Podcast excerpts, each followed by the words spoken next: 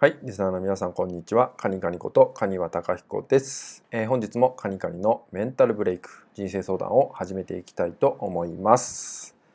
えー、今回のテーマはですね、えー、理想の自分を受け入れることからスタートっていうねテーマでお話ししていきたいと思います。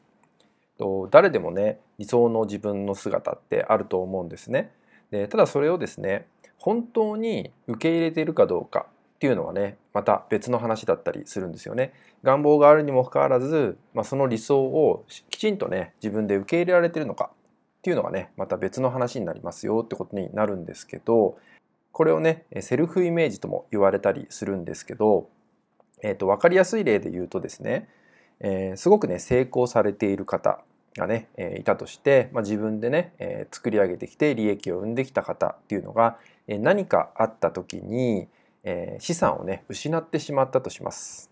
でもね有名な方なんかでもいると思うんですけどそういう方ってまたね何か始めて成功されることってとても多いんですよね。で逆にですね、えー、急に大きなお金を手に入れたまあ宝くじの話なんかよく有名だと思うんですけど、まあ、それによって破産してしまったとかね人生が悪い方向に行ってしまったっていう話も聞いたことあると思います。これは全てセルフイメージっていうのがね関係してくるんですけど、えー、自分の中でその生活が受け入れられてるかどうかっていうことになるんですよね。まあ、例えばさっきのね最初に話した成功者の方であれば成功しているライフスタイルっていうのが、まあ、その人のセルフイメージつまり当たり前として存在してますんでそれが違うものに変わった瞬間に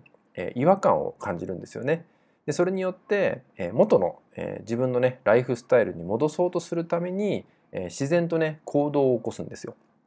これが、えまたねゼロから作り上げられるっていうねその成功者の特徴とも言われます。で逆にですね急に大きなお金を手に入れたりとかして、まそれで人生がおかしくなってしまったまたすぐお金を失ってしまったっていう方ももともとのセルフイメージっていうのがま例えばねえ自分は貧乏な生活が当たり前っていうようなねセルフイメージがあったりすれば当然そのイメージに戻ろうとする力っていうのがね働くんで、まあ、当然ね元に戻ってしまうってことが起きてしまうんですよね。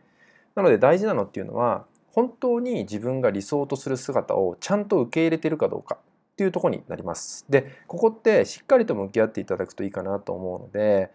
本当にそれを求めているのかでそれがどんな姿になっているのかっていう具体的な自分のイメージ像をしっかりと確立させることによって受け入れられるってこともねできてくると思うのでなんとなくある理想っていうのをまず掲げた時にそれを受け入れられるかどうかその生活が自分にとって受け入れられるものなのかどうかっていうね問いかけ確認っていうのをね是非してもらえたらと思います。